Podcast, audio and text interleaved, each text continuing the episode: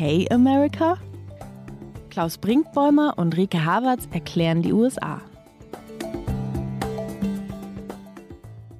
Hallo zu OK America, dem transatlantischen Podcast von Zeit Online und MDR aktuell. Ich bin Klaus Brinkbäumer, Programmdirektor des Mitteldeutschen Rundfunks in Leipzig. Und ich bin Rike Havertz, US-Korrespondentin der Zeit in Washington, D.C.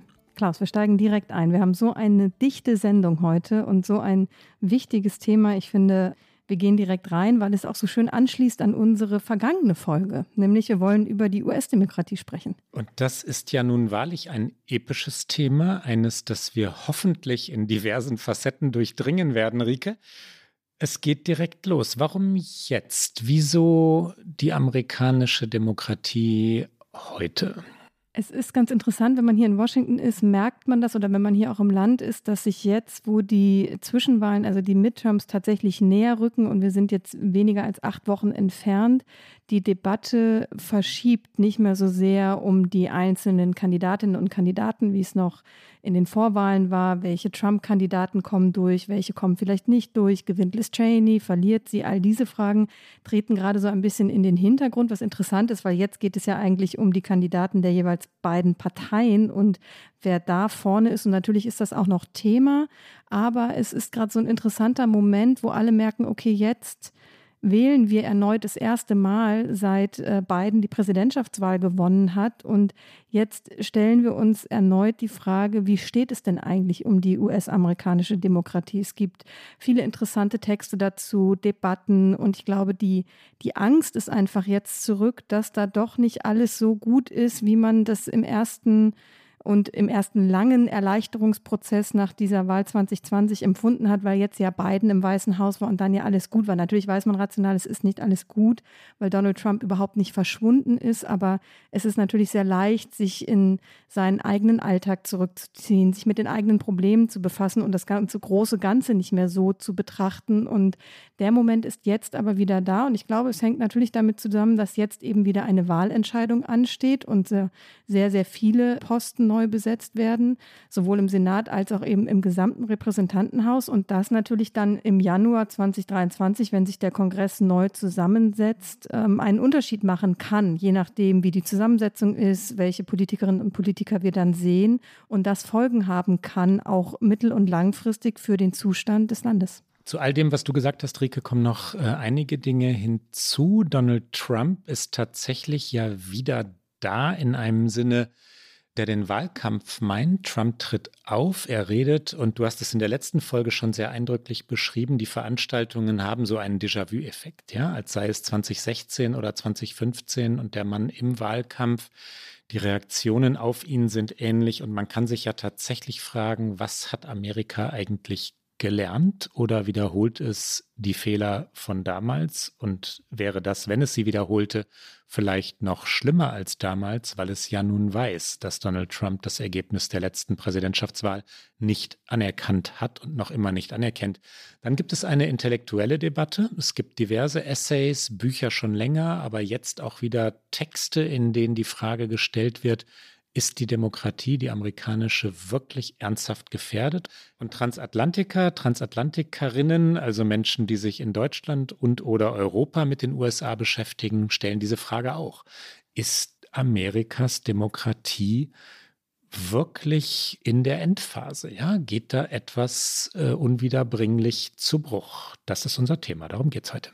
Und wir steigen einfach mal ein, würde ich sagen, mit einem sehr konkreten Beispiel und um es konkret zu machen und nicht ganz so abstrakt. Wir gehen auch noch ins Abstrakte und Intellektuelle, aber erstmal ein konkretes Beispiel aus Arizona den äh, Bundesstaat im Südwesten der USA. Dort haben die Republikaner in ihren Vorwahlen nämlich entschieden, Kandidaten zu nominieren auf diversen Ebenen, die tatsächlich die, die große Lüge vom gestohlenen Wahlsieg Trumps wiederholen, die sie unterstützen, die damit auch Wahlkampf machen. Es gibt äh, Mark Finchen zum Beispiel, er ist der Kandidat für das Amt des ich nenne es mal Staatssekretär, also State Secretary, der in den Bundesstaaten diese Funktion eben entscheidend auch dafür ist, ob Wahlergebnisse ratifiziert werden.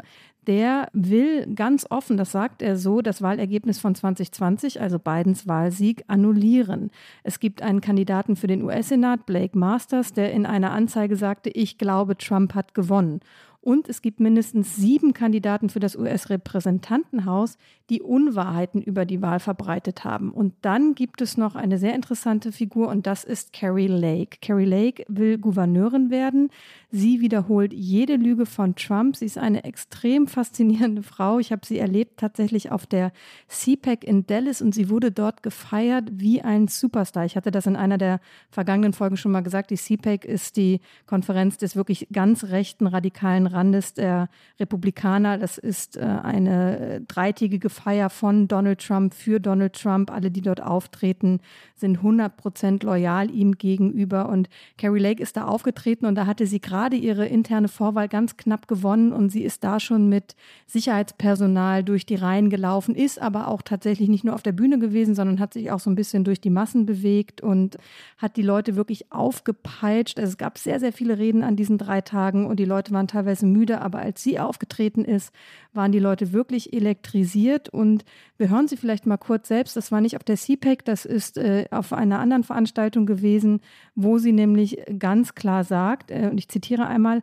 alle, die an dieser korrupten, zwielichtigen Wahl beteiligt gewesen sind, und sie meint damit die Wahl 2020, sperrt sie ein. Im Englischen lock them up. Das ist ja das, was immer wieder skandiert wird. Und sie sagt dann auch, die Medien sind anti-amerikanisch. Und das Interessante ist, Carrie Lake hat selbst Jahrzehnte für Fox News in Phoenix, Arizona gearbeitet. Sie war eine sehr bekannte Fernsehpersönlichkeit und sie hat sich komplett gedreht und ist jetzt auf dem radikalen Trump-Kurs. Hier kommt einmal Carrie Lake. Anybody who was involved in that corrupt, shady, shoddy election of 2020. Lock them up. The media isn't just corrupt, they are anti American. Lake versteht die Medien halt sehr, sehr gut, weil sie selbst Teil dieses Geschäfts war. Sie ist mittlerweile 53 Jahre alt. Ich habe es gesagt, sie hat in Phoenix lange gearbeitet für Fox News. Sie war tatsächlich auch mal Demokratin und hat zum Beispiel Barack Obama in seinem Wahlkampf unterstützt. Sie ist 2012 dann zu den Republikanern zurückgekehrt und jetzt eben komplett auf diesen Magerkurs eingeschwenkt, was interessant ist, weil auch wenn man hier in den US-Medien versuchen jetzt natürlich Leute ihr näher zu kommen, sprechen sprechen mit vielen, die sie über Jahre begleitet haben, Kolleginnen, Kollegen, die alle sagen, äh, Carrie Lake, das war eigentlich nicht eine besonders radikale Figur. Klar, sie hat bei Fox News gearbeitet, aber auch Fox News ist nicht in allem immer so radikal, wie es jetzt teilweise ist. Und Fox News verändert sich ja auch permanent.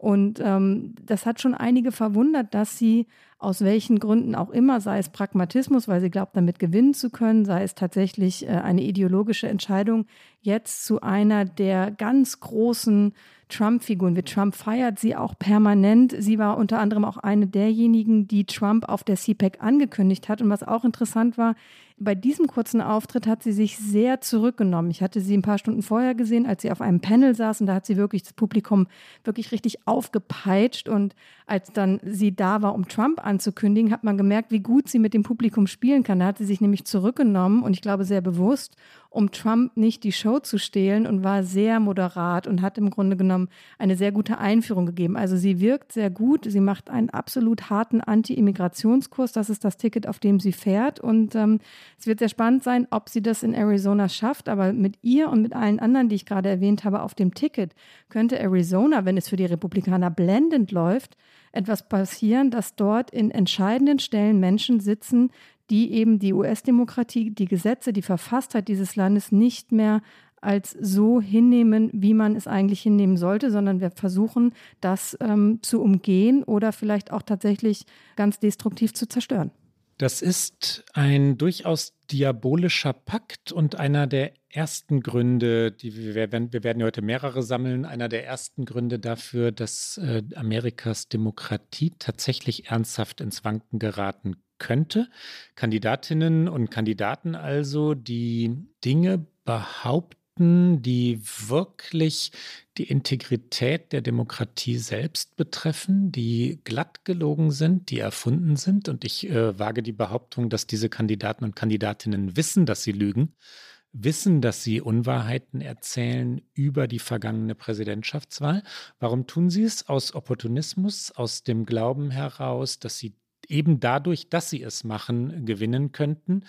Und wenn sie es nicht täten, nicht gewinnen würden. Ja, ein Pakt mit dem Teufel, wobei ich jetzt nicht Donald Trump zum Teufel erklären will, sondern die Theorie, diese These vom Wahlbetrug 2020, äh, die im Moment äh, ja Kern des Übels ist. Ja, dadurch, dass die Republikaner so vehement behaupten, die Wahl von 2020 sei verschoben gewesen, der wahre Sieger Donald Trump um den Sieg betrogen worden, untergraben sie die demokratischen Fundamente Amerikas und das tun sie. Das Institut oder man könnte auch sagen eher Firma, ne? 538 ist ein Privatunternehmen. Du hast es beim letzten Mal schon vorgestellt, das äh, sehr schlau Umfragen zusammenträgt und aus diesen Umfragen wiederum sehr dichte, oft haargenau zutreffende Prognosen destilliert oder kondensiert. 538 also hat gesagt oder er rechnet, dass von insgesamt 552 republikanischen Kandidatinnen und Kandidaten, die im Moment im Rennen sind, also für sich um Posten bewerben, 201 gänzliche Election Denier, also Menschen seien, die das Wahlergebnis von 2020 nicht akzeptierten und sagten, da sei gelogen worden. Zusätzliche 61 haben zumindest Fragen nach der Legitimität der vergangenen Wahlen aufgeworfen. Und das macht etwas mit dem Glauben der Wählerinnen und Wähler an die Integrität der Wahlen. Das macht etwas damit, weil es sich so durchzieht und weil es sich eben weitertragen kann in alle Ebenen, auf die lokale Ebene, auf die regionale Ebene. Es ist eben nicht irgendwie ein kleiner Zirkel, der etwas behauptet oder eine Person, sondern es sind Leute, die das eben multiplizieren, die es weitertragen. Und dann kommt ja noch eine andere Ebene hinzu, nämlich äh, Republikaner wie zum Beispiel Ron DeSantis, der Gouverneur von Florida, über den wir auch schon häufiger gesprochen haben, der sich äh, große Hoffnungen macht, vielleicht Trump zu beerben, vielleicht auch schon 2024, der jetzt auch zur Wiederwahl steht und der in keiner seiner Reden versäumt, über die Election Integrity zu sprechen. So wird es mittlerweile von den Republikanern geframed, die nicht offen von Wahlbetrug und Wahllügen sprechen wollen, sondern die sagen, wir tun alles dafür, um die Integrität unserer Wahlen zu sichern. Was sie damit aber eigentlich meinen, ist, sich durch legale, halblegale Mechanismen wie zum Beispiel Gerrymandering, was wir schon häufiger erklärt haben, also den Zuschnitt von Wahlkreisen, was beide Parteien machen, das muss man immer an dieser Stelle dazu sagen. Beide Parteien versuchen immer, wenn eben Wahlbezirke neu zugeschnitten zu werden, sich natürlich einen Vorteil zu verschaffen. Die Republikaner machen das aber nachweislich deutlich aggressiver und deutlich äh, gnadenloser. Und diese ganzen Dinge werden jetzt genommen, um von Election Integrity zu sprechen oder wenn Gesetze erlassen werden,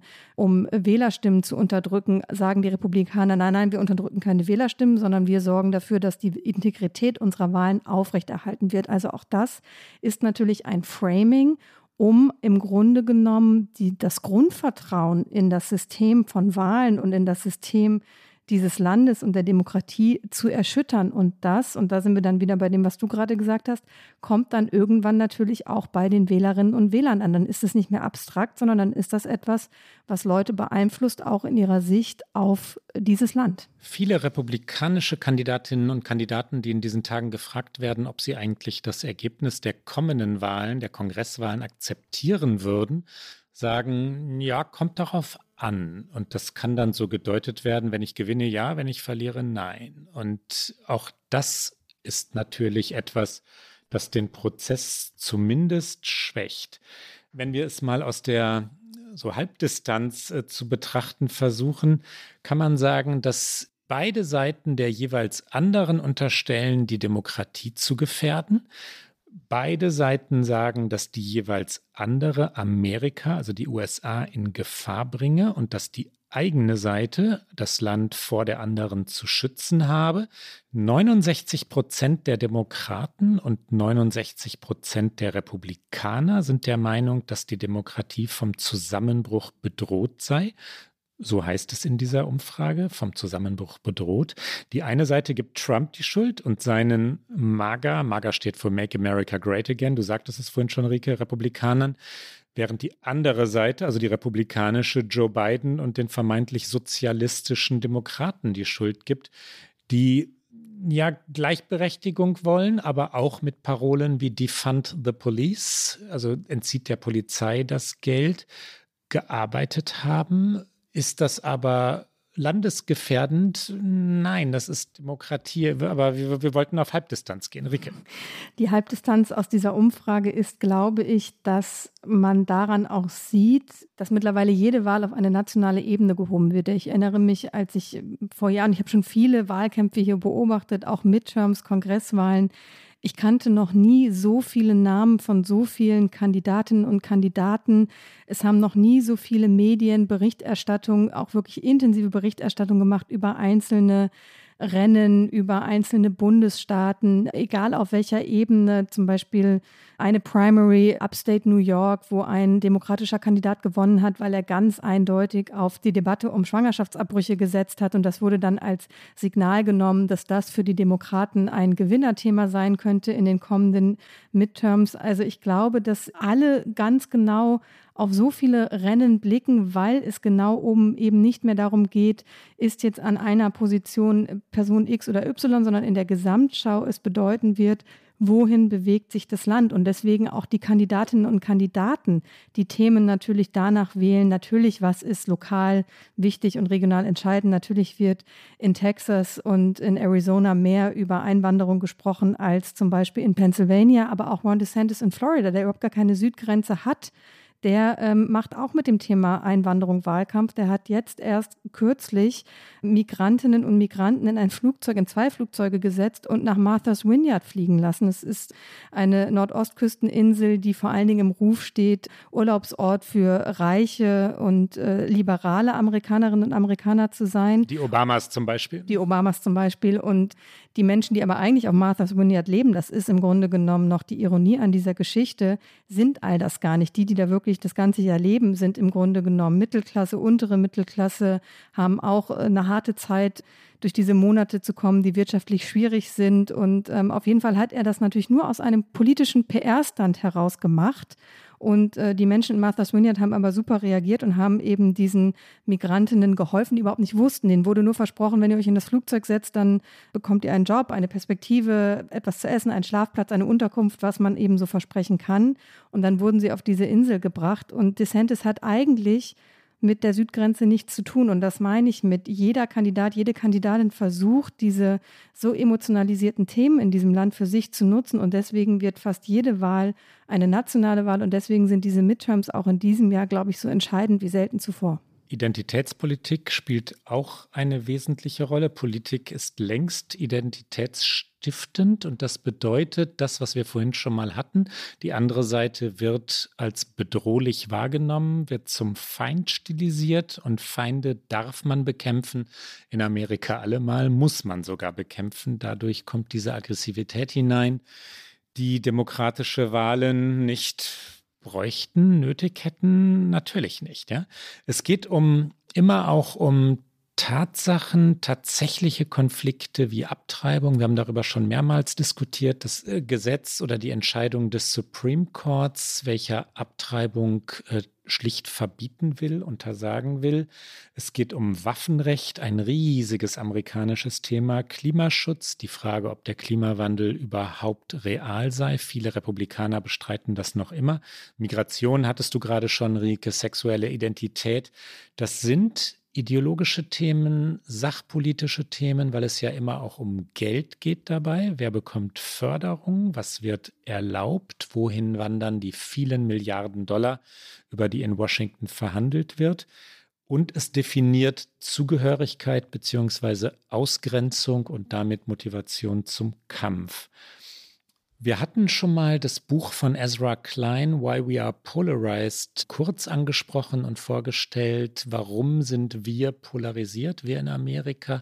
Ezra Klein schreibt sehr viel von Unsicherheit, davon, dass, dass die Menschen fürchteten, den Anschluss verpasst zu haben an Globalisierungsthemen, dass sie abgehängt würden. Es ist immer wieder absurd, dass ausgerechnet in Amerika so viel Angst herrscht, ja, in diesem so starken und, und ja eigentlich so robusten Land, aber die Gefährdung der Demokratie von innen hat mit Verunsicherung und Angst zu tun. Das wiederum schreiben Historikerinnen, Politologinnen wie Anne Applebaum, dass Demokratie immer von innen angegriffen wird in der heutigen Zeit.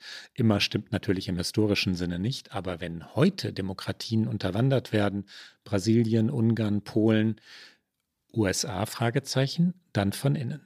Und dieser Angriff von innen, den du gerade beschreibst, der, das muss man ja sagen, ist jetzt auch nicht erst seit 2020, seit Trump die Wahl verloren hat, zu beobachten, sondern wir erinnern uns, als Obama Präsidentschaftskandidat war, als er wiedergewählt worden, über Jahre hinweg gab es die sich hartnäckig gehaltene Lüge, über den Ort seiner Geburt. Das war ja tatsächlich auch etwas, was gestreut wurde, was gezielt gestreut wurde, was auch eben eine Lüge war, um ihn zu diskreditieren. Ich erinnere mich tatsächlich, als er zur Wiederwahl antrat und dann eine Debatte mit äh, John McCain, seinem damaligen äh, republikanischen Gegenkandidaten hatte, rief irgendjemand aus dem Publikum irgendwas herein äh, von wegen Obama sei Araber, also etwas, was ihn denunzieren sollte. Und dann hat es tatsächlich McCain korrigiert. Also er hat auf einer Bühne, in der es darum ging, den anderen möglichst schlecht aussehen zu lassen, trotzdem diese Lüge nicht stehen lassen. Und ich erinnere mich da in diesen Tagen dran, weil ich mich frage, ob das überhaupt noch so wäre, ob es noch einen Donald Trump gäbe, der eben, der ja selber Lügen verbreitet, so eine Lüge, die dann reingetragen wird in so eine Debatte überhaupt denunzieren würde. Und man kann es sich kaum noch vorstellen. Und was ich am vergangenen Wochenende in Ohio abgespielt hat, das bestätigt, dass eventuell die ganze Magerbewegung und an ihrer Spitze Donald Trump eine Richtung einnimmt, die noch sehr viel düsterer ist, als wir das je für möglich gehalten haben. Denn er hielt dort eine seiner üblichen Rallyes. Er sprach wieder knapp zwei Stunden. Es ging eigentlich gar nicht um die Kandidaten, die er eigentlich unterstützen wollte, sondern es ging wie immer um ihn. Und es war eigentlich nichts Neues. Und dann äh, gegen Ende redete er wieder über den Niedergang Amerikas, der aufzuhalten sei. Und das war dann mit Musik unterlegt, was hier mehrere Expertinnen und Experten identifiziert haben als eine Musik, die fast identisch ist mit einem Lied namens WWG1WGA, was eine Abkürzung ist für einen QAnon-Slogan, wo wir einen gehen, gehen wir alle. Und im Englischen, where we go one, we go all. Wir haben über diese Verschwörungsgruppe schon mehrfach in unserer Sendung gesprochen. Und während Trump sprach und dieses Lied eben im Hintergrund lief oder die Musik, die diesem Lied sehr ähnlich ist, hoben zahlreiche Menschen in der Menge die Finger in die Luft, offensichtlich als Hinweis auf die Eins in dem, was eben für den Titel dieses Liedes hielten, Where we go one, we go all. Also für dieses One, für das eine hoben sie die Finger. Und wenn man diese Bilder sieht, hat man extrem beängstigende Assoziationen. Und das war wirklich auch nochmal eine, eine wirklich neue Qualität im negativen Sinne von dem, was man auf Trump-Rallies beobachten kann. Wir hören einmal kurz rein. Es geht gar nicht darum, was Trump sagt. Trump sagt immer das Gleiche, nämlich eben, man muss Amerika vor dem Niedergang bewahren, aber einfach um die Stimmung ein bisschen einzufangen, ein ganz, ganz kurzer Ausschnitt aus dieser Rallye in Ohio. My fellow citizens, this incredible journey we're on together has only just begun, and it is time to start talking about greatness for our country again. We are one movement, one people, one family, and one glorious American nation. So, with the help of everyone here today and citizens all across our land, we will make America powerful again. Komischer Songtitel, Rike, ne? Where we go one, we go all. Ja, komplett. Deswegen habe ich es auch im Deutschen so komisch grammatikalisch übersetzt, aber ich wollte diese, diese Diskrepanz nicht aufheben zwischen dem, weil im Englischen würde man es ja eigentlich anders Stellen vom Satzbau. Where one of us go, we all go. So, ne? Ja. Aber na gut, das äh, sei Sache der QAnon-Bewegung und nicht unsere. Die New York Times hat ein Team mit Journalisten zusammengestellt, das dem Demokratieverfall oder der Bedrohung für Amerikas Demokratie nachspürt. Unter dem Schlagwort Democracy Challenged findet man die Texte und es gab in eben jener New York Times vor einigen Tagen einen sehr interessanten, sehr langen Essay von David Leonard. Das ist einer der besten politischen Reporter der New York Times. David Leonard schrieb äh, unter dem Titel A Crisis Coming, The Twin Threats to American Democracy, also die Zwillingsbedrohung, die zwei Bedrohungen für die amerikanische Demokratie über eben jenes Thema, was er für die wesentlichen zwei Punkte hält, die er dann lang ausgearbeitet und sehr exakt belegt hat, ist, sind A, die Tatsache, dass die Republikaner und fast ausschließlich Republikaner nicht mehr bereit seien, Wahlergebnisse zu akzeptieren und dass es deshalb zum ersten Mal in der amerikanischen Geschichte möglich werden könne oder vielleicht sogar wahrscheinlich sei, dass eine gewählte Präsidentin oder ein gewählter Präsident nicht ins Weiße Haus einziehen könne, dass das zum ersten Mal passieren könne.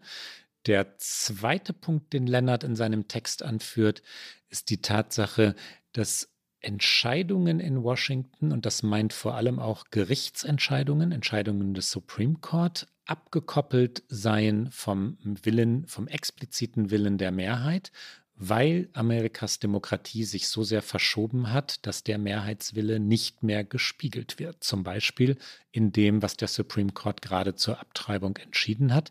Es ist nicht das, was die Gesellschaft will. Es ist nicht der Ort, wo die Gesellschaft steht. Damit meine ich, der Supreme Court ist an einem anderen Ort. Und die Frage, die man natürlich sich stellen kann und die sich auch dieser Text und andere stellen, ist, war nicht die Demokratie immer mal wieder bedroht in den USA? Und ist es nicht so, dass dieses ganze, wie George Packer es gerne nennt, dieses Experiment der amerikanischen Demokratie schon von Anfang an im Grunde genommen fehlerhaft war. Und äh, George Packer auch ein fantastischer Journalist, der hier für den Atlantic arbeitet und schreibt und der über diese Dinge sehr lange und häufig nachgedacht hat. Und schauen wir doch mal ein bisschen in die Geschichte und vor allen Dingen in die Gründung. Ähm, da zitieren wir nochmal den geschätzten Kollegen Lennart, weil der hat es in aller Kürze sehr gut auf den Punkt gebracht, dass natürlich die Gründung der Vereinigten Staaten auf absoluter Ungerechtigkeit basierte, weil äh, Frauen, Schwarze, Native Americans natürlich alle komplett ausgeschlossen waren von irgendwelchen Entscheidungsprozessen, von Wahlen und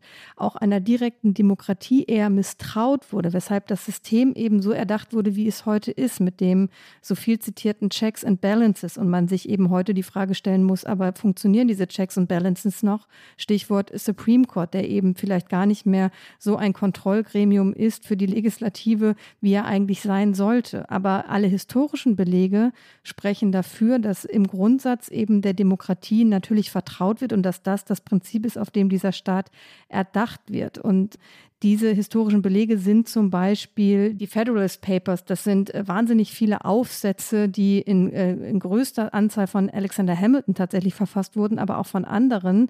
Und äh, James Madison etwa sagte in diesen Federalist Papers, dass eine Koalition der Mehrheit der gesamten Gesellschaft mit Gerechtigkeit und dem allgemeinen Wohl gleichzusetzen ist. Also da geht es natürlich um das Mehrheitsprinzip. Hamilton wiederum beschrieb es ähnlich. Der sagte, die repräsentative Demokratie ist eine glücklich, regelmäßig und dauerhafte. Das war natürlich zur damaligen Zeit eine radikale Idee, weil natürlich glücklich war diese Demokratie auch nur für die, die sie einschloss. Das muss man eben dazu sagen. Aber nichtsdestotrotz war der Grundgedanke der einer Demokratie. Und deswegen ist sie sicherlich nicht ohne Fehler. Ich glaube, keine Staatengründung ist komplett ohne Fehler, aber das ist das, was die historischen Belege sagen. Und dann gab es natürlich in der Geschichte der USA immer wieder Momente, wo man daran zweifeln konnte, ob diese Demokratie, so wie sie erdacht wurde, funktionierte. Interessant, Rike, ist ja, dass Roosevelt, FDR, der von 1933 bis 1945 Präsident war, dreimal übrigens Präsident war, eine große Ausnahme durch Sondergesetze durch den Zweiten Weltkrieg begründet, damals von seinen politischen Gegnern als undemokratisch gesehen wurde. Die amerikanische Demokratie sei in Gefahr, ist damals behauptet worden. Heute sagt man, was für ein großer Reformpräsident, ja. Und Joe Biden wollte wie Roosevelt werden. Er ist es nicht ganz bisher jedenfalls. Jedenfalls, die Gesetze, die FDR erlassen hat, reichten weit. Er hat die Gesellschaft, was wirtschaftliche und soziale Dinge angeht, durchaus umgewälzt. Stimmt aber die Kritik, war die Demokratie der USA in Gefahr? Aus heutiger Sicht natürlich nein.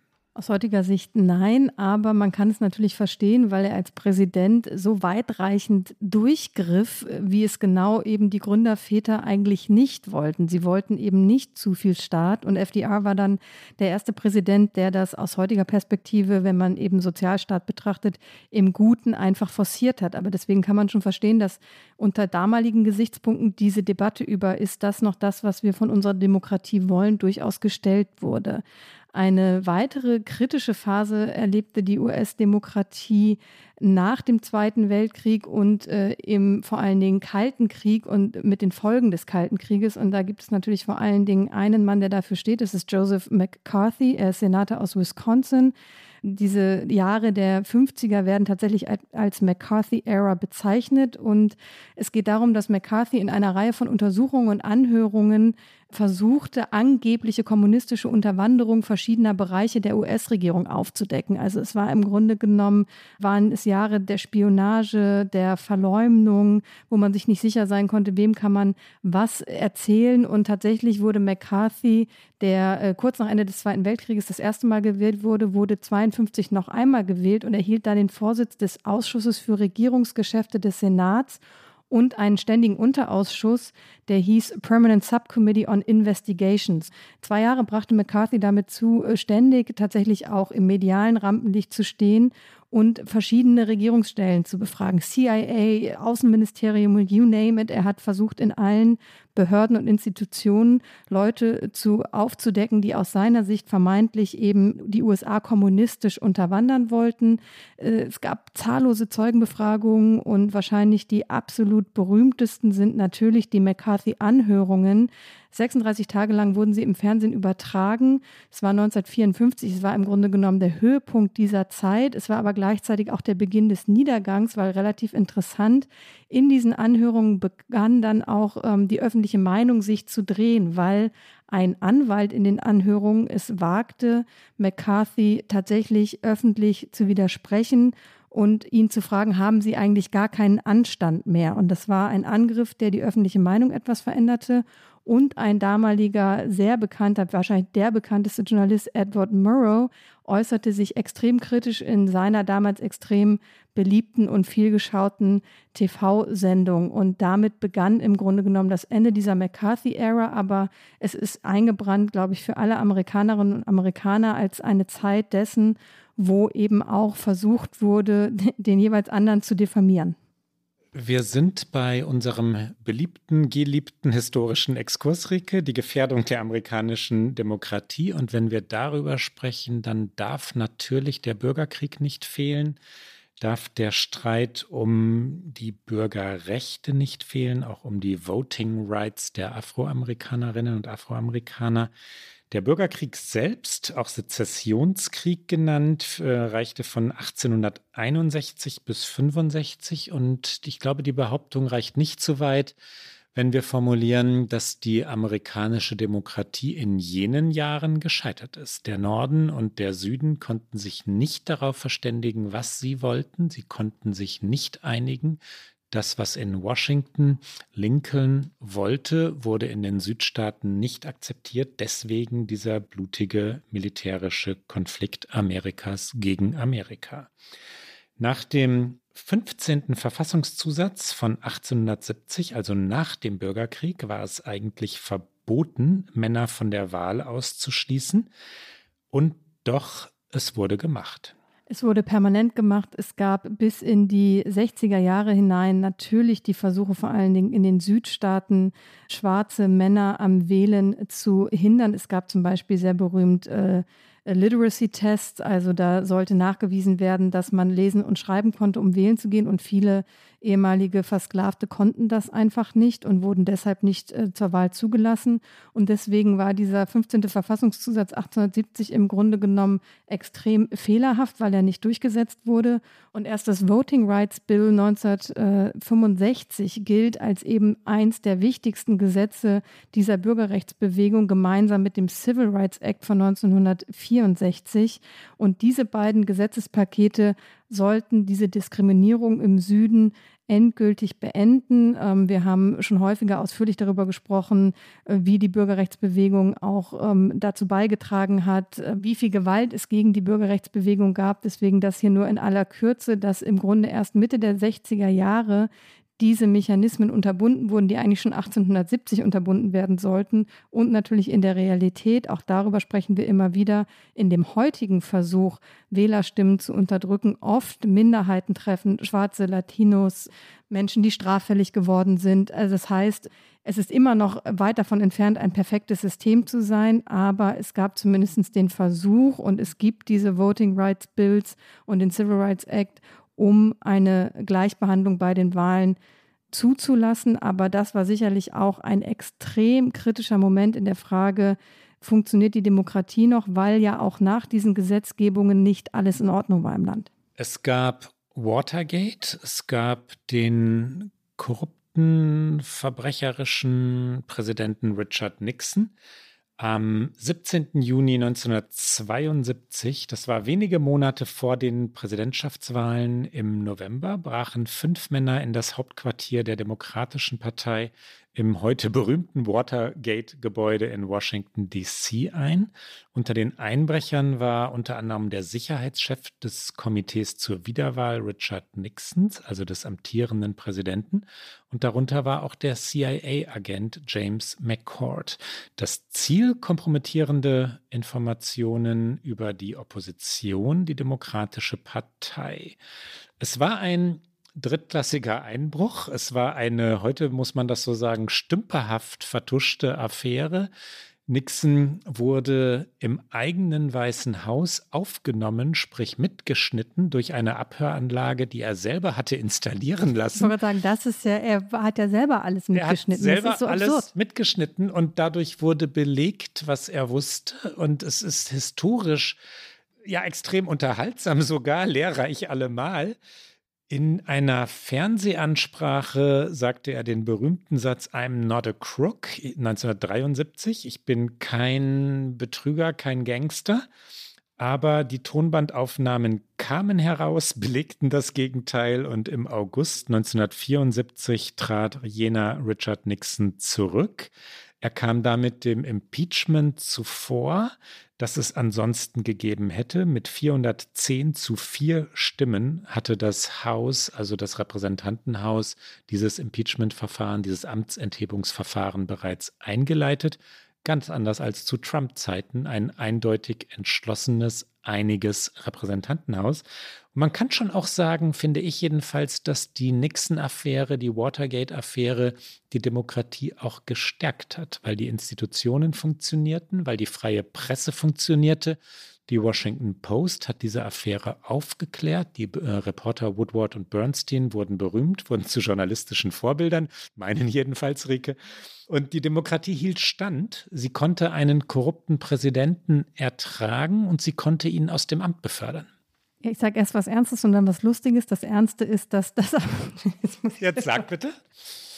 Das Ernste ist, dass tatsächlich genau das natürlich so entscheidend ist, dass die Institutionen funktioniert haben, dass sich auch die eigene Partei von Nixon dann abgewendet hat, als die ganzen Belege ans Licht kamen. Und er war ja zwischen dem Einbruch und seinem Rücktritt lag ja noch eine Wahl, nämlich im November 72, die er extrem haushoch gewonnen hat. Das heißt, die grundsätzliche Bevölkerung hatte nach wie vor großes Vertrauen in Nixon und ohne die Aufklärungsarbeit von Journalismus, ohne die wirklichen Beweise und ohne dann eben den Prozess, den diese amerikanische Demokratie gegangen ist, wäre er vielleicht niemals vom Amt zurückgetreten oder dazu gezwungen gewesen, vom Amt zurückzutreten. So, das war das Ernste und jetzt das Lustige, weil du hast gerade gesagt, dass das deine journalistischen Vorbilder sind ich war dafür tatsächlich zu jung, aber durch auch mal natürlich mein Amerikanistikstudium und durch die Hollywood-Prägung habe ich immer, wenn ich am Watergate-Gebäude hier vorbeifahre, was natürlich schon häufiger mal der Fall ist, weil es relativ äh, zentral liegt, habe ich immer so eine Mischung aus Bildern von dem äh, historischen Richard Nixon und dem äh, fiktiven Robert Redford, der nämlich in Die Unbestechlichen einer der beiden äh, Journalisten ist. Äh, Redford ist, glaube ich, Bob Woodward. Ich weiß es nicht. Ich bin mir ziemlich sicher, ist ja. Woodford. Und ähm, deswegen habe ich immer so eine lustige Mischung aus diesem schwarz-weiß Richard Nixon-Bild und äh, dann dem jungen Robert Redford. Und jetzt, Rike, hast du unverschämterweise mich ein klein wenig älter gemacht, als ich bin. Äh, 1972, als Watergate passierte, war ich fünf und auch meine Journalistin. Du hast gesagt, dass das ja, ja, deine journalistischen ja, aber, Vorbilder aber sind. durch den Film, durch genau denselben Film, den du gerade beschrieben hast. Ich habe dann später mal Bernstein und Woodward, also die realen Figuren, interviewen dürfen. Da waren die aber schon alte Männer und ich ein ganz junger, Amerika-liebender Journalist. Egal, die Demokratie hat funktioniert. Darauf wollten wir hinaus. Und was ist der Unterschied zu heute? Ich glaube, der Unterschied ist genau das, dass es nämlich mittlerweile eben in Trump und eben auch in der Republikanischen Partei eine Partei in diesem Land gibt, die bereit ist, die Verfassung und die Gesetze und das System nicht mehr zu achten. Und wäre es nur Trump allein und würde er eben eingehegt worden sein durch die Partei, würden wir sagen, es gibt eben noch äh, das System, das funktioniert, weil diese Partei sagt, nein, stopp bis hierhin und nicht weiter. Die Partei tut das aber bis dato nicht. Und ich glaube, das ist eben der Unterschied. Und wir sind nur in einem Zwei-Parteien-System in diesem Land. Und wenn eine Partei sich äh, willentlich äh, von demokratischen Prinzipien verabschiedet, auch wenn sie das vielleicht so nicht explizit sagt, aber eben auch nichts tut, um eben Trump und andere, die wie er sind, und wir haben am Anfang der Sendung darüber gesprochen, wie viele Kandidatinnen und Kandidaten es gibt, die bereit sind, auf diesem Ticket Politik machen zu wollen, dann ist die Gefahr eine andere als in den Beispielen, die wir gerade historisch genannt haben. Und es gibt eben auch unterschiedlichste Umfragen und sie werden immer wieder hier im Land erhoben, die zum Schluss kommen, dass etwa zwei Drittel der Republikaner nicht mehr glauben, dass Biden die Wahl legitim gewonnen hat. Und die Rhetorik eben dessen, was Trump macht, was alle diese Kandidatinnen und Kandidaten machen, die verfängt. Daraus folgt der systematische Versuch, Menschen in Posten zu manövrieren, wo eben jene Menschen über den Ausgang künftiger Wahlen entscheiden können und werden. In den sogenannten Swing States, also den mutmaßlich künftige Wahlen entscheidenden Bundesstaaten, traditionell Ohio, äh, Michigan, Wisconsin, Florida, Pennsylvania, werden auf Bezirks- oder Staatsebene, Bundesstaatsebene meine ich damit, Menschen installiert als Wahlbeobachter oder dann in jenen Ämtern, wo Wahlen wirklich zertifiziert werden, die heute behaupten, also Menschen, die heute behaupten, die Wahl von 2020 sei betrogen und erlogen worden. Heikel, gefährlich kann man auch sagen, es ist brandgefährlich. Und dazu kommt noch etwas, was, glaube ich, nicht so offen da liegt, was aber genauso dazugehört, ist nämlich, dass sich die, die Politik und die Menschen, die eben in diesen politischen Positionen sind, nicht mehr decken mit dem, was die Menschen im Land vielleicht eigentlich wollen. Du hast es gerade schon erwähnt, als es um die Supreme Court-Entscheidungen geht, die äh, Umfragen zeigen, die Urteile fällen, die eigentlich ein Großteil der Bürgerinnen und Bürger ablehnt.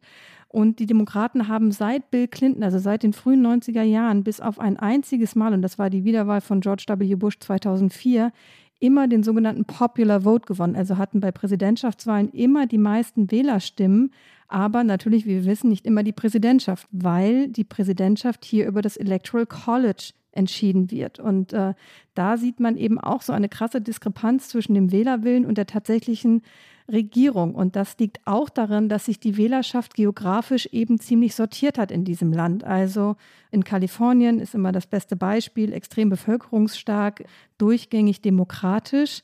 Aber das Electoral College, also die Wahlmänner, die dann nach Washington entsandt werden, um den Präsident zu wählen, werden nach dem Winner-Takes-All-Prinzip bestimmt. Das heißt, wenn die Demokraten Kalifornien gewinnen, bekommen sie, ich sage eine fiktive Zahl, alle 25 Wahlmänner, die dort zu vergeben sind haben aber Millionen Stimmen mehr. Und äh, wenn zum Beispiel dann in Wisconsin verlässlich republikanisch ein Winner-Takes-All-Prinzip ist, bekommen die Republikaner alle Stimmen, aber im Verhältnis natürlich sind es viel, viel weniger Bürger, die dort abstimmen. Und das heißt, den Demokraten gehen extrem viele Wählerstimmen verloren, weil sie, deswegen gibt es auch immer den Witz, in Kalifornien muss ich eigentlich nicht zur Präsidentschaftswahl gehen, weil wenn ich Republikaner bin, kann ich nichts äh, beeinflussen, weil ich eh meine Stimme nichts zählt. Aber genauso zählen im Verhältnis demokratische Stimmen nicht mehr so viel. Und durch dieses Prinzip, wie es eben erdacht ist und auf Senatsebene zeigt sich das noch mehr, weil eben jeder Bundesstaat mit zwei Senatorinnen und Senatoren repräsentiert ist, gewinnen momentan die Republikaner davon, dass eigentlich weniger Bürger sie wählen,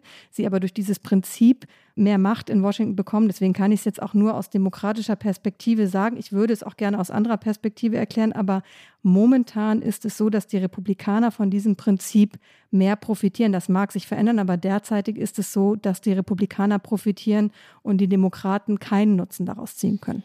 Das wird sich nicht verändern. Im Senat, äh, nur noch eine kurze Ergänzung, ist es so, dass die 50 demokratischen Senatoren effektiv 186 Millionen Amerikaner und Amerikanerinnen also Wählerinnen und Wähler vertreten, während die 50 republikanischen Senatorinnen und Senatoren effektiv 145 Millionen Menschen vertreten, also 40 Millionen weniger, aber im Senat steht es 50 zu 50. Es ist keine Frage, dass sich die demokratischen Wählerinnen und Wähler diskriminiert fühlen, unterbewertet fühlen, weil es die Realität ist. Der Grund dafür ist, dass sich die Gesellschaft in den vergangenen Jahrzehnten Richtung Küsten bewegt hat. An den Küsten sind die riesigen Metropolen New York, Boston, Los Angeles, San Francisco und natürlich weitere Großstädte. Im Landesinnern wohnen sehr viel weniger Menschen. Da ist es sehr viel ja, karger und entsprechend werden die Stimmen von dort, wir sagten es schon, überbewertet, übergewichtet. Und das führt im Resultat dazu, dass das Popular Vote, also die Gesamtanzahl der Stimmen bei vergangenen Wahlen fast immer demokratisch ausgefallen ist, die Republikaner aber überdurchschnittlich viele Wahlen gewonnen haben. Ich will das gar nicht, was die Parteirichtung angeht, bewerten. Ich möchte nur sagen, gerecht ist das nicht. Genau, weil es hätte ja auch anders aussehen können. Und es könnte sich natürlich, ich glaube nicht kurzfristig, aber es wird interessant sein zu beobachten, was passiert in eben Arizona, Texas, Utah, was eigentlich verlässlich republikanische Bundesstaaten waren, wo aber ein enormer Zuzug war und wo man jetzt erleben kann in den Suburbs zum Beispiel von so großen Städten wie Houston, dass sich Wählerschichten verändern. Und dass zum Beispiel Beto O'Rourke, der gerade als Gouverneur antritt für die Demokraten in Texas, glaube ich, nicht gewinnen wird gegen den republikanischen Amtsinhaber Abbott, der aber immerhin eine Chance hat, die man lange Zeit nicht für möglich gehalten hat. Also es verändert sich wiederum etwas, weil eben man sich das Leben in Kalifornien nicht mehr leisten kann, weil man vielleicht auch durch Klimawandel gezwungen ist, sich wieder andere Orte zu suchen, aber das wird lange, lange dauern. Und an dem System, dass pro Bundesstaat zwei Senatoren nach Washington entsandt werden, daran wird ja auf keinen Fall gerüttelt. Das Einzige, woran gerüttelt wird, ist die Frage, ob Washington DC ein Staat werden sollte. Und das wollen natürlich die Republikaner mit allen Mitteln verhindern, weil DC ist zu, ich glaube, 95 Prozent, 96 Prozent demokratisch. Und äh, das bedeutet aber, wenn man in Washington DC wohnt, hat man de facto keine Wahlrechte. Werbung Diese Woche in der Zeit? Die Bücher des Frühlings. 16 Seiten blühende Fantasie. Von gefährlichen Liebschaften, einer Flucht auf dem Mississippi und magische Erzählkunst. Das Literaturspezial zur Buchmesse in Leipzig. Die Zeit, Deutschlands größte Wochenzeitung.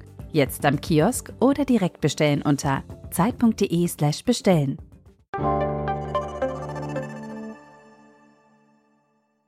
Rike, nur um es erwähnt zu haben, sollten wir ein Thema nicht ignorieren, das wir schon mehrfach ausführlich diskutiert haben. Medien tragen dazu bei, dass Amerikas Demokratie in dem Zustand ist, in dem sie ist. Medien profitieren von der Polarisierung verstärken diese Polarisierung. Fox News, CNN und andere wissen, dass Polarisierung ein Geschäftsmodell ist, dass wütende Zuschauerinnen und Zuschauer einschalten und sich beteiligen, sich auf Social-Media-Kanälen oder Plattformen einschalten in die Debatte. Und deswegen polarisieren sie weiter und immer weiter. Zwei wichtige Dinge sind in den vergangenen Jahren geschehen, über die in Deutschland nicht viel geredet wurde. Bis 1972 konnte kein Außenseiter wie Trump, kein Populist mal eben eine Partei im Sturm erobern. Es war schlicht ausgeschlossen. Die Parteien konnten immer noch sagen, nee, wir entscheiden uns anders. Wir akzeptieren ein Vorwahlergebnis nicht. Wir halten Kandidat X oder Y für gefährlich und das ist auch passiert. 1972 wurde das Gesetz geändert, die Statuten wurden verändert. Seither müssen die Ergebnisse von Vorwahlen von den Parteien übernommen werden. das stärkt die Chancen von Populisten jenseits der Parteien. Positiv formuliert kann man sagen, na, dadurch wird Klüngel, Hinterzimmerabsprachen verhindert. Negativ formuliert, und man sieht ja das Ergebnis, kann man sagen oder sollte man sagen, dass etwas, was im amerikanischen Gatekeeping genannt wird, ausgeschaltet wird, also der, die Möglichkeit, demokratische Institutionen darüber wachen zu lassen, wo Demagogen am Werk sind, wo gefährliche Menschen sich aufschwingen. Das zweite ist eine Änderung äh, bei der Wahlkampffinanzierung. Das kam nach der Jahrtausendwende. Seither ist Wahlkampffinanzierung, wenn man es jetzt mal etwas zusammenfassen will, dereguliert. Jemand wie Trump kann sich also den Wahlkampf leisten, weil Spenden weit, weit, weit weniger reguliert sind, als es vorher war. Gelder können umgeleitet werden. Die Machtergreifung durch Populisten und Autokraten ist sehr viel leichter möglich, als sie es vorher war. Wenn wir mal den beiden Autoren ähm, eines Buches, das punktgenau zu unserem heutigen Thema passt, folgen. Das sind Stephen Lewitzky und Daniel Sieblatt, die das Buch How Democracies Die geschrieben haben. Ich zitiere einmal. Die beiden also schreiben, Demokratien werden oft nicht durch Generäle umgebracht, sondern durch ihre gewählten Führer. So sei es in Russland gewesen, in Ungarn, der Türkei, der Ukraine, in Polen, aber auch in Nicaragua, Venezuela, Peru, Ecuador und den Philippinen. Und, fragen die beiden, den USA. Sie schreiben, dass es vier Warnsignale gebe, weltweit immer wieder vier Erkennungsmerkmale, wie, wie soll man sagen, werdender oder entstehender Autokratien oder zusammenbrechender Demokratien. Erstens, der Anführer verpflichtet sich demokratischen Regeln nicht. Er leugnet die Legitimation seiner Gegner.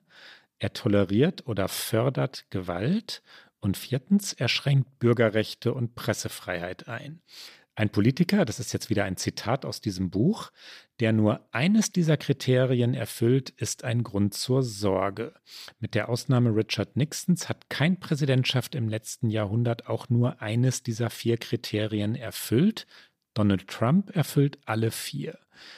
Das sind die Autoren von How Democracies Die. Und wie gesagt, Trump bereitet den Wahlkampf von 2024, den Wiedereintritt in diesen Wahlkampf bereits vor.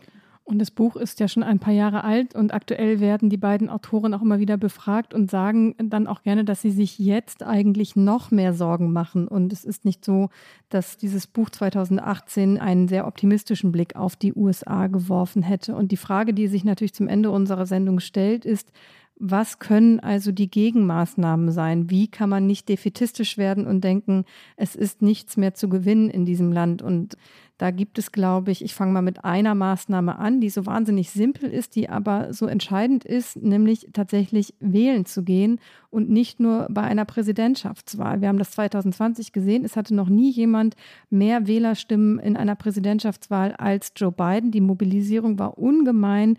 Diese Mobilisierung und dann der doch deutliche Vorsprung hat natürlich auch dazu beigetragen, dass äh, der Versuch, dieses Wahlergebnis nicht anzuerkennen, gescheitert ist. Aber wenn man das natürlich jetzt zu Ende denkt, mit allem, was wir gerade besprochen haben, wie versucht wird, Menschen in Ämter, in gewählte Ämter zu installieren, die dann eben dafür sorgen würden, dass eine Minderheitenmeinung zu einer Mehrheitsmeinung wird, nämlich eben eine verlorene Wahl zu einer Gewinnerwahl umzudeuten, ist es eben so krass entscheidend, dass auch auf lokalem Level, auf regionalem Level Menschen zur Wahl gehen. Und das gilt nicht nur für die USA, das gilt natürlich für jedes Land. Und hier in den USA ist es sehr ausgeprägt, dass die Wahlbereitschaft nicht besonders hoch ist. Und ich glaube, das ist etwas, wofür nicht nur die Parteien, sondern auch gesellschaftliche Institutionen, Verbände, alle möglichen Allianzen, die sich der Demokratie eben verpflichtet fühlen, dafür sorgen, dass Menschen begreifen, geht zur Wahl, dass dafür gesorgt wird, dass sie zur Wahl gehen können, dass Hilfestellung geleistet wird.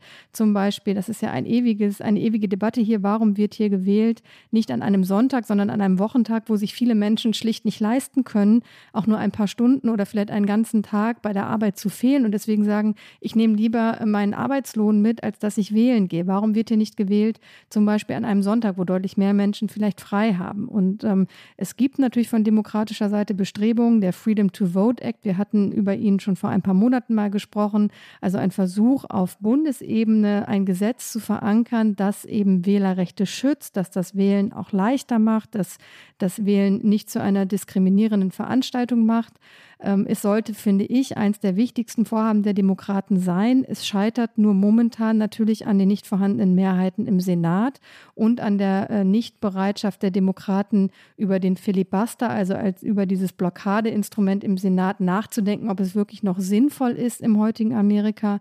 Ich glaube, das ist ein Bereich, der zentral wichtig wird in den kommenden Jahren. Die Amtszeit von Supreme Court-Richtern zu begrenzen, ist eine weitere Idee, um dieses Gericht besser auszubalancieren und auch zu verhindern, dass es über Jahrzehnte in seiner Schieflage, die es jetzt gerade hat, zementiert wird. Die Idee, das Repräsentantenhaus zu vergrößern, ist eine, die diskutiert wird. Washington, DC zu einem Bundesstaat zu machen, zum 51. Staat also, um dadurch auch etwas mehr der Tatsache gerecht zu werden, dass die Menschen an den Küsten leben. Die Mehrheit der Menschen ist eine weitere Idee. Und wenn wir noch einmal kurz zurückkehren zu Lewitsky und Sieblet, den Autoren von How Democracies Die, die beiden empfehlen eine Vorsicht bei Sprache, eine Zurückhaltung. Zurückhaltung ist das richtige Wort.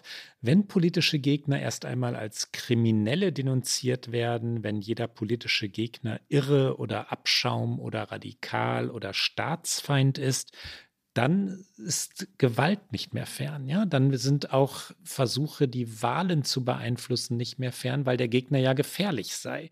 Mäßigung also, Zurückhaltung, das ist durchaus auch an die Medien gerichtet.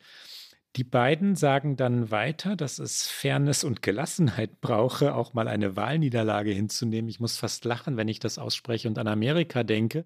Aber das ist der Ratschlag, den sie geben. Es brauche die genannten Gatekeeper, also Wächter in den Parteien, die sich tatsächlich ja dazu durchringen können und auch den Mut haben, Demagogen von der Macht fernzuhalten und es brauche tatsächlich wieder eine kollektive Verständigung über geschriebene und auch ungeschriebene Regeln, also über jene Normen, die eine Demokratie schlicht benötige, ohne welche eine Demokratie nicht funktionieren könne.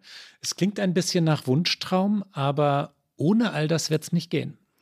Ohne all das wird es nicht gehen. Und um auf einer hoffnungsvollen Note vielleicht zu enden, glaube ich persönlich auf jeden Fall daran, dass es immer noch genug Menschen in diesem Land gibt, genug Institutionen, genug gesellschaftliches Zivilengagement, das eben möchte, dass diese Demokratie überlebt und die dafür bereit sind, auch dafür zu kämpfen. Und da komme ich halt wieder zurück zu diesem wählen gehen, dass die Gesellschaft natürlich eine Stimme hat, aber es wird nicht leichter. Jetzt bin ich doch ein bisschen pessimistisch geworden zum Ende, aber ich glaube, ganz hoffnungsvoll können wir nach all dem, was wir hier heute diskutiert haben, nicht sein. Aber ich glaube nach wie vor daran, dass äh, man es auch noch nicht aufgeben muss, dieses amerikanische Demokratie-Experiment.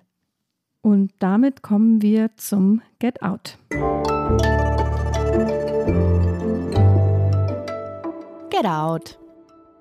Klaus, was hast du mitgebracht? Kennst du das zauberhafte Buch Lost Children Archive schon?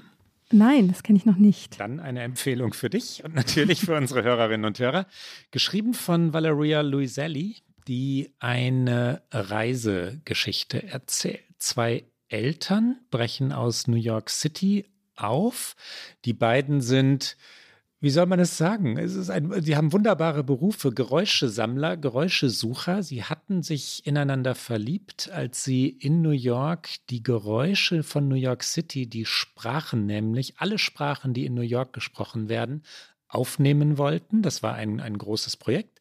Und nun brechen sie auf mit zwei unterschiedlichen Projekten. Er auf der Suche nach äh, den Geräuschen, mit denen sich amerikanische Ureinwohner und auch die Verbrechen an amerikanischen Ureinwohnern irgendwie dokumentieren lassen, selbst Jahrhunderte danach. Sie möchte über die Kinder, die zwischen Mexiko und den USA, also im Grenzstreifen, zum Teil in den Wüsten von Texas, zum Teil auch in den Flüssen zu Tode kommen oder verloren gehen, aufspüren. Sie sind mit zwei eigenen Kindern unterwegs auf dieser Reise und dann vermischen sich die Ebenen. Ein zauberhaftes Buch, Lost Children Archive, teilweise auch ein trauriges, aber unbedingt lesenswert. In Deutschland übrigens bei Antje Kunstmann erschienen. Das ist schon übersetzt. Rike, und jetzt du. Ich wollte was Leichtes irgendwie mitbringen und da ich es kürzlich endlich nach Miami geschafft habe, empfehle ich nochmal verstärkend zu unserer Sommerfolge, wo du es, glaube ich, äh, empfohlen hast, Miami Beach und zwar den Ocean Drive ähm, und habe aber mehrere Bitten, also äh, bitte gerne nur mit 80er Jahre Musik im Ohr. Ich war gefühlt auf meiner Recherchereise hatte ich, glaube ich, so zwei, zweieinhalb Stunden, um mich dort ein bisschen umzugucken. Und egal, wo ich stand, egal in welchem äh, Taxi ich saß, es wurde überall nur 80er Jahre Musik gespielt und ich fand es irgendwie so passend.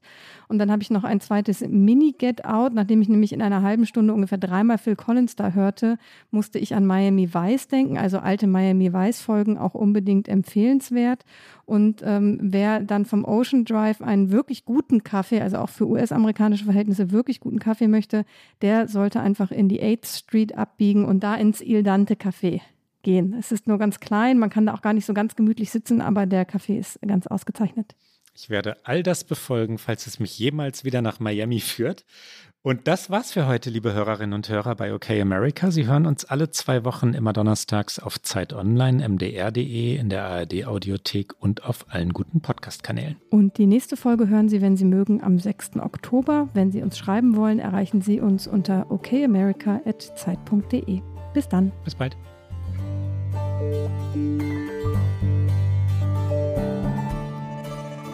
Okay America ist ein Podcast von Zeit Online und MDR aktuell. Produziert von Pool Artists.